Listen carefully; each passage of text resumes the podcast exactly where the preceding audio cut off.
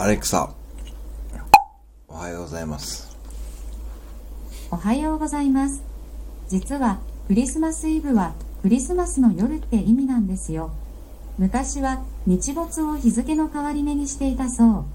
つまり24日の日没から25日の日没までがクリスマスだったんです。